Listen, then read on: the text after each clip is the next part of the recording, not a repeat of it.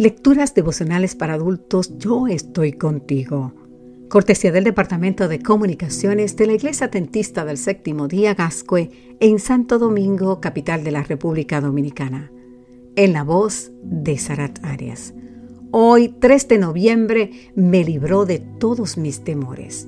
El Salmo 34, los versículos 3 y 4 nos dice, Vengan, hablemos de las grandezas del Señor Exaltemos juntos su nombre.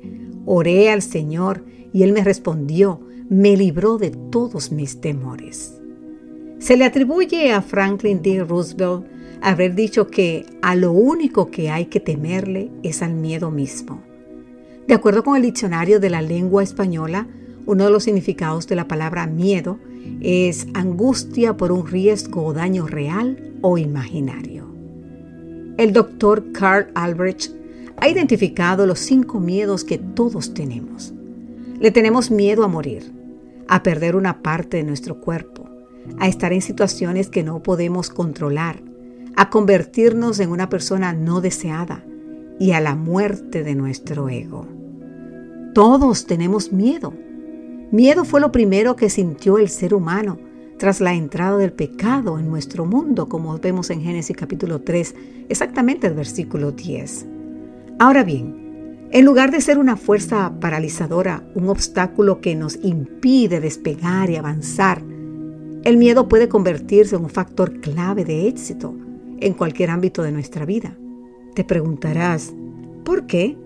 Porque el miedo nos hace conscientes de lo débiles que somos y esa conciencia puede impulsarnos a buscar al único que es genuinamente fuerte, Dios.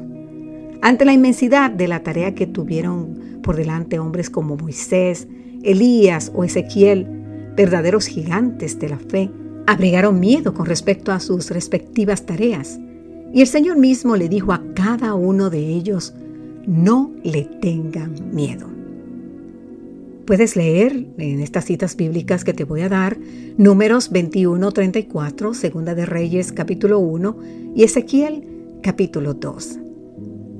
Querido amigo, querida amiga, también para mí la pregunta, ¿a qué le tenemos miedo? ¿Cuáles son las cosas que atemorizan nuestra vida? Vamos a presentarla ante nuestro Dios, expresar con toda confianza cuáles son nuestros temores. Si lo hacemos de acuerdo con el Salmo 34, un salmo que David escribió para expresar su gratitud a Dios por haberlo librado de sus angustias, esto es lo que pasará en tu vida y en mi vida. Oré al Señor y Él me respondió. Me libró de todos mis temores, así dice el versículo 4 del Salmo 34. Más adelante afirma que Dios lo libró de todas sus angustias. Dios le quitó al salmista esas angustias y temores, ese malvado binomio que se ha aferrado a nuestra vida como una enredadera desde la entrada del pecado en este mundo. Hoy, el Señor quiere hacer lo mismo contigo y conmigo. ¿Sabes? Ahora es el momento para que el Señor comience a echar fuera ese miedo mortal que te hace, que me hace perder lo que es inmortal. Que Dios hoy te bendiga en gran manera y recordemos que Dios nos libró de todos nuestros temores y siempre está dispuesto. Amén.